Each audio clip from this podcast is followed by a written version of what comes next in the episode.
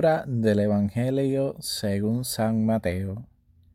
En aquel tiempo, los once discípulos se fueron a Galilea, al monte que Jesús les había indicado. Al verlo, ellos se postraron, pero algunos vacilaban. Acercándose a ellos, Jesús les dijo, Se me ha dado pleno poder en el cielo y en la tierra. Vayan y hagan discípulos de todos los pueblos, bautizándolos en el nombre del Padre y del Hijo y del Espíritu Santo, y enseñándoles a guardar todo lo que les he mandado. Y sepan que yo estoy con ustedes todos los días hasta el fin del mundo. Palabra del Señor. En este domingo celebramos la ascensión de nuestro Señor Jesucristo a los cielos. Es el libro de los Hechos de los Apóstoles que relata el hecho de la ascensión. Lucas, dirigiéndose a un tal Teófilo, relata en ese primer capítulo del libro de los Hechos de los Apóstoles que Jesús se apareció luego de resucitado durante unos 40 días y después de esos 40 días subió al cielo.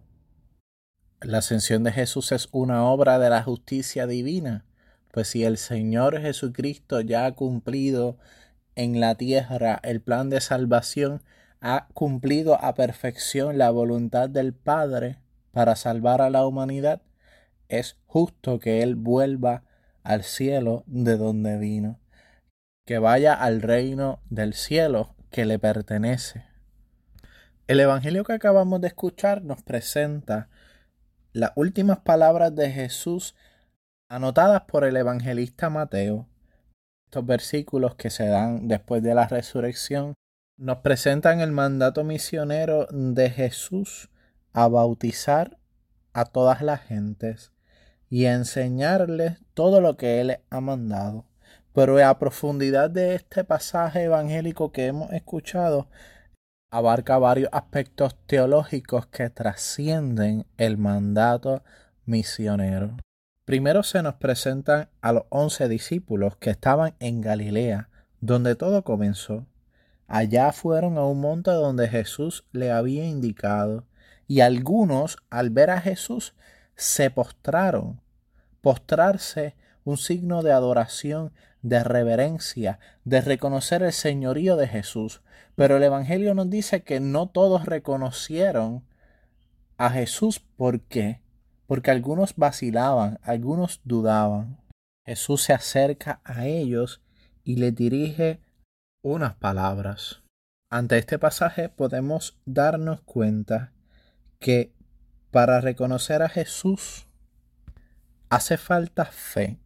La duda, la incredulidad y la vacilación es un obstáculo para reconocer el señorío, el poder de nuestro Señor Jesucristo.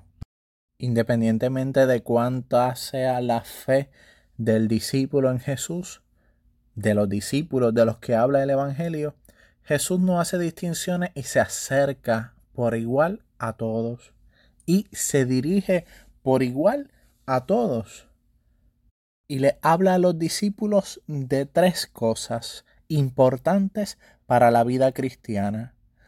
Una revelación, una misión y una promesa. La revelación es que Jesús tiene pleno poder tanto en el cielo como en la tierra.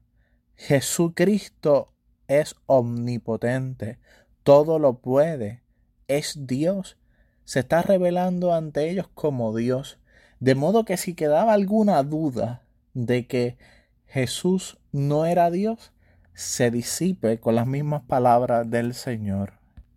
La misión, el envío del cual Jesús hace partícipes a los discípulos que al ser enviados se convierten en apóstoles, nace y surge de la omnipotencia de Dios, del pleno poder que tiene el Señor sobre el cielo y la tierra.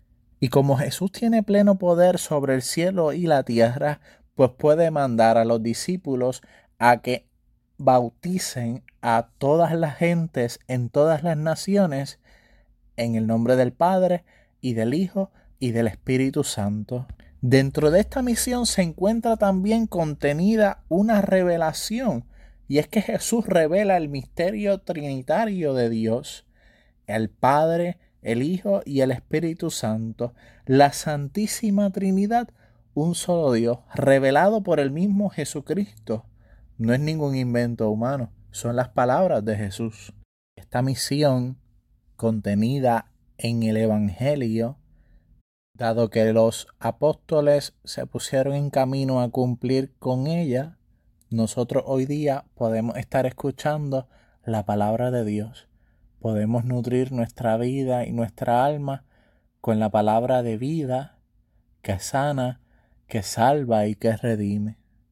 La misión de bautizar en el nombre del Padre y del Hijo y del Espíritu Santo implica una consagración total de la persona que es bautizada a Dios, uno trino. Aquel que es bautizado es consagrado a Dios, uno y trino, por medio del agua bautismal santificada por el mismo Jesús. El mandato de Jesús no solo es el de bautizar, sino el de enseñar a cumplir todo lo que Jesús ha enseñado, a guardar todo lo que Jesús ha mandado. Y lo que Jesús ha mandado es el amor. Jesús instauró el nuevo mandamiento del amor. Amar a Dios sobre todas las cosas y al prójimo como a uno mismo. Y la promesa de la cual habla Jesús al final de este Evangelio es la permanencia de Jesús de nuestro Señor en medio de nosotros por eso les dijo a los discípulos, y sepan que yo estoy con ustedes todos los días hasta el fin del mundo. Es la promesa de que Jesús nunca ha abandonado a su pueblo, que siempre está en medio de ellos. Ya no de una forma física como lo estuvo en el pueblo de Israel, sino de una presencia espiritual que penetra todos los corazones de los creyentes, de aquellos que creen verdaderamente en la palabra del Señor. La presencia de Jesús resucitado se da por la acción del Espíritu, que es el amor mismo. Donde hay caridad y amor, allí está el Señor, en el cumplimiento de lo que el mismo Señor ha enseñado, allí está Él, en aquel que cumple fielmente lo que el Señor ha mandado, allí está Jesús, en donde se obra el amor según la enseñanza de Jesucristo, allí se puede encontrar al Señor. La fiesta de la ascensión del Señor viene a ser para todos los creyentes estímulo en este caminar, de modo que Jesús, ascendido al cielo por la fuerza de Dios, porque Él mismo es Dios, ha abierto el camino para llegar al cielo para toda la humanidad. ¿Por qué? Pues Jesús lleva consigo al cielo la naturaleza humana. Y esto debe ser motivo de alegría, de júbilo y gozo para cada creyente, porque Jesús nos ha abierto el camino al cielo. Nosotros podemos participar de los bienes divinos viviendo a plenitud nuestro bautismo, cumpliendo fiel y cabalmente la enseñanza de Jesús y confiando plenamente en su palabra, que se cumple y que siempre da vida al que la coge con esperanza y amor. Esa palabra, esa promesa de que Jesús está siempre con nosotros. Y si Jesús está siempre con nosotros, no hay nada más que buscar.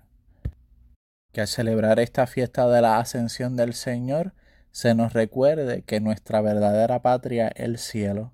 Esa es la casa a donde nosotros pertenecemos, porque Jesús ha realizado la obra de salvación para nosotros.